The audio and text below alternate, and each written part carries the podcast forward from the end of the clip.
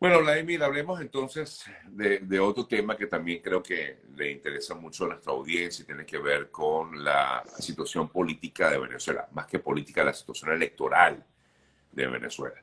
Esta semana hemos visto, entre otras cosas, que el Consejo Electoral ha dicho que ellos son los únicos que tienen competencia para realizar procesos electorales en el país, casi que diciéndole a la Comisión de Primarias, esta elección no les va a servir de nada porque somos nosotros los que vamos a tener que hacer las elecciones estas eh, primarias.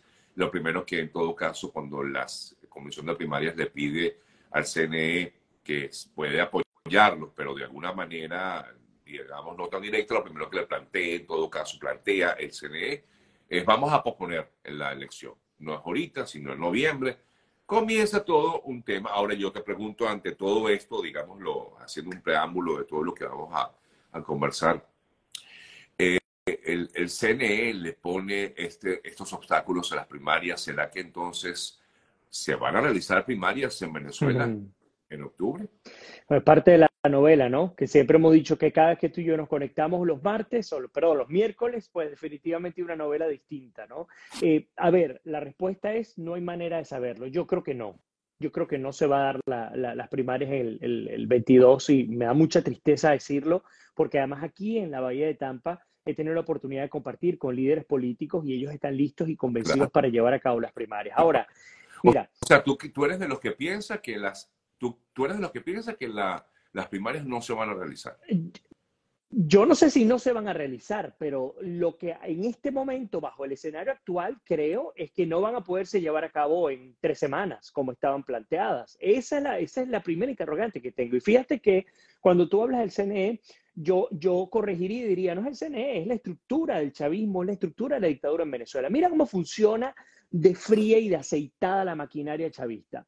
Los tipos son tan malvados con, la manera de actuar que el 5 de junio, es decir, hace cuatro meses atrás, todavía con la decencia que tiene, porque aquí se voy a defender, Jesús María Casal es un tipazo, el jefe de la Comisión Nacional de Primarias, he tenido la oportunidad de trabajar con él cuando fui director de la Universidad Católica, es un hombre a quien yo respeto 100%, y él con su equipo introdujeron, yo no lo hubiese hecho, porque las primarias es un hecho totalmente individual, privado. Esto no tiene efecto vinculante, o sea, yo no necesito del CNE. Sin embargo, entiendo el punto. Jesús María entrega el, documento al 5 de junio. ¿Y qué hace el régimen? Para que ustedes, siempre lo he dicho, la figura, eh, Maduro es una ficha intercambiable, eh, Chávez fue una ficha intercambiable. ¿Por qué? Porque la estructura es tan fuerte que no importa quién esté. ¿Qué hicieron? Bueno, todos los rectores del CNE, acto seguido de haber entregado el documento, renunciaron. Todos. Es parte de la ficha intercambiable. Entonces renuncian y comienzan a dilatar el proceso. Ustedes se recuerdan que siempre les digo, la política, el tiempo no es estático, es elástico. Bueno, eso forma parte de la política. Los tipos renuncian, le dan todas las largas al asunto, montan a un tipejo como, como Elvis Amoroso, que es el mismo individuo que en funciones anteriores en la Procuraduría, si mal lo recuerdo, o en la, la Procuraduría, en Contraloría, perdón, eh, fue el que emitió una carta política, no jurídica, porque el que la lee cualquiera, aún sin ser abogado, se da cuenta, para hablar de por qué María Corina Machado no se podía lanzar, lo lanzan, lo montan en el, en el Consejo Nacional Electoral y ahora lo ponen como caballito de batalla. Ahora, vamos a ir a profundidad a lo que dice este individuo o lo que dice a través de esta carta. El CNE es el único órgano facultado para llevar a cabo elecciones en Venezuela. Bueno, eso es cierto cuando las elecciones son de carácter vinculante. Bueno, sí, que cuando los sindicatos, que por supuesto, eso es parte, eso está en la ley electoral, pero aquí hay un pero enorme. Otra vez, las primarias no tienen efecto vinculante. Y si fuese así, si fuese así, les aseguro que nadie de ninguno de los candidatos de las primarias Seguramente luego de perder, porque va a ocurrir también porque los caballos de Troya también están dentro de la oposición, no se saldrían también a competir por su lado para dividir a la oposición. Entonces, palabras más, palabras menos, el CNE no tiene por qué meter sus narices en un proceso privado. Pero ¿por qué entonces la oposición ha decidido pedirle al CNE apoyo? Hay dos razones fundamentales, o tres razones fundamentales. La primera, eh, la oposición no tiene posibilidad de llevar a cabo primarias en las escuelas en el país, porque tendrían que estar autorizados por el CNE. Segundo, llevar a cabo un proceso de primarias sin, sin maquinaria electoral implica hacer un proceso manual con un costo enorme que difícilmente se puede sufragar. Y tercero, el tiempo de entrega de resultados y de datos. Digamos que esas son, esos son los tres elementos. Y si le quieren sumar un cuarto, insisto, bueno, vamos a intentar que el CNE entre por la vía democrática, ta, ta, ta, todo lo que ustedes quieran decir. Pero nada de esto se puede dar, porque insistimos, no solamente la, la, la estrategia ahora de decir que solo ellos son los que lo pueden hacer y que lo pueden hacer en noviembre, sino que en paralelo te están montando un supuesto referéndum consultivo, que es una payasada también, para, para determinar si los venezolanos queremos o no que el Esequibo nos pertenezca o no. Entonces, cuando te das cuenta cómo se diluye eh, en, estas, en estas tramas políticas, se diluyen los problemas reales en el país, te das cuenta lo mal que estamos. Por lo tanto, para cerrar la idea, porque hoy como que me he puesto a hablar mucho, definitivamente no solo no creo que se puedan llevar a cabo las, las primarias ahora en octubre, desgraciadamente, a pesar de que hace una semana pensé que sí se podían llevar, no creo que se vayan a llevar. Y en segundo lugar, aún llevándose, y aquí coincido con María Corina Machado, todos saben que estamos en dictadura y que las posibilidades para poder rescatar un país por la vía electoral son prácticamente cero. Esto no quiere decir que no se tenga que hacer nada. Yo estoy de acuerdo con ella, estoy de acuerdo con lo que están intentando, que sea la vía eh, electoral, aunque yo no soy de los que creen que eso vaya a funcionar, el otro lado tampoco funcionó. Para aquellos que me vayan a decir, pero y entonces no es que nada ha funcionado. Entonces, pero resumiendo, definitivamente el escenario es bastante negativo otra vez para Venezuela y otra vez a mí me toca decirlo. Ahora, eh, la Comisión de Primarias afirma que, que, sí, que ya tiene todo listo para realizar este proceso electoral el 22 de octubre, aunque, como bien dices, quizás no se vea de esa forma, pero que sí, que lo tienen todo listo y que ese proceso va el 22 de octubre de todas, todas. Ojalá, Ahora, ojalá, y es que es lo que digo, eh, si el problema tiene que ver con el régimen, porque el régimen si le da la gana eh, eh, puede agarrar a los jefes de la comisión de primaria y llevarse a los presos porque ellos quieran llevar a cabo esta elección el 22 de, octubre. Yo creo que la oposición está en capacidad para poderlo hacer. Y yo quisiera que la, Comisión Nacional de Primaria se fuera de, de, frente a lanzar su elección como lo, como lo pueda hacer y listo, sin el CNE. Eso sería lo ideal.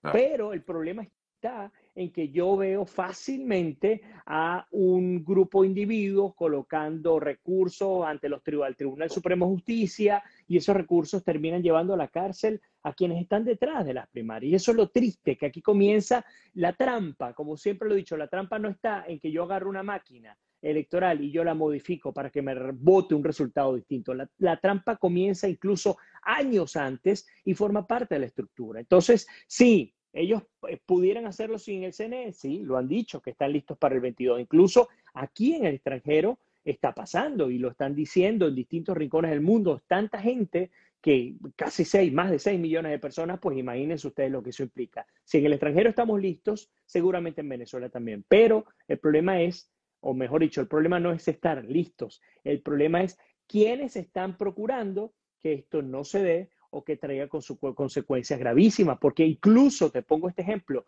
¿qué ocurre si finalmente el CNE dos semanas antes dice, sí, sí, nosotros lo vamos a ayudar, porque ellos para, para cambiar el escenario lo hacen, ¿no? Em, pero ahora, como nosotros somos los que vamos a controlar esto, María Corina Machado no la vamos a lanzar, y no solamente ella, sino todos los que estén eh, inhabilitados por parte de la, Contraloría, de quien sea.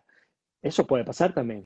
Vladimir, eh, todo parece indicar que es que leía hace unos días un análisis del tema y, justamente hablaban acerca de que todo parece indicar que el miedo a, que sea, sí, hay que decirlo, María Corina, la, candidata de la oposición, es muy alto. Es increíble, o sea, que, porque aquí ya no se habla de la oposición. Yo creo que efectivamente esta elección es para sencillamente eh, cumplir el trámite. Sí, cumplir el trámite, porque al final ya lo hemos visto, no solo encuestas.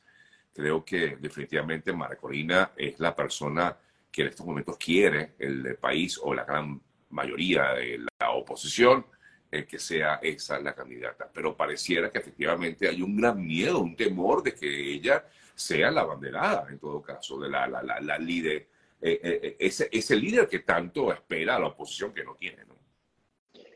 Yo creo que el temor lo tiene más la propia oposición y los propios políticos o politiqueros de, la, de buena parte de la oposición a que sea Margarina Machado. Yo creo que el establishment en Venezuela, eh, que le ha hecho mucho daño al país, no quiere que ella sea y por lo tanto ese establishment le conviene que no se lleven a cabo las primarias y que la elección o que la determinación de quién va a ser el candidato vaya por otra vía. Número uno. Número dos, por el lado del gobierno, del régimen, yo no veo tanto de que ellos tengan miedo y te voy a explicar por qué. El régimen hace algo que no hacemos, que no hacemos nosotros y lo voy a poner al revés. Nosotros cometemos un error que ellos, que ellos no cometen y es que nosotros subestimamos, ellos no. El régimen no subestima al enemigo por más débil que sea, le entran con todo, porque las únicas pocas veces en las que ha subestimado al enemigo ha perdido y con mucha fuerza. Ustedes recordarán cuando hubo aquel, aquel movimiento estudiantil del 2000, no sé, ya 11, 14, porque fueron dos periodos distintos, cómo ese movimiento estudiantil cambió en buena parte el rumbo del destino del país. La primera vez, hablando del 2007, si mal no recuerdo, cuando Chávez con el tema del referéndum eh, consultivo para determinar si se, iba a la reelección indefinida, y la segunda del 2014-15, cuando finalmente se perdió la Asamblea, el régimen perdió la Asamblea Nacional, aún así lograron de una vez desmontarla. No pasó una semana y ya la Asamblea no servía para nada. Pero en, el caso del régimen, yo no tengo, no creo que sea un tema de, oh, qué, qué miedo que va a Maracorina. Sí, obvio, e, es una piedra en el zapato muy fuerte. Maracorina tiene como roncarle en la cueva cualquier candidato. Pero no importa, fuera Maracorina o fuera Rosales o fuera mm, eh, Capriles, quien fuera, sea quien sea, ellos estarían allí para entorpecer y para destruir, porque esa es la estrategia que tiene el régimen y le funciona muy bien otra vez. Entonces, ¿qué debería hacer? Tú acabas de halagar incluso el trabajo de, de Casal dentro de la Comisión de Primarias. ¿Qué debería hacer esta Comisión de Primarias al respecto?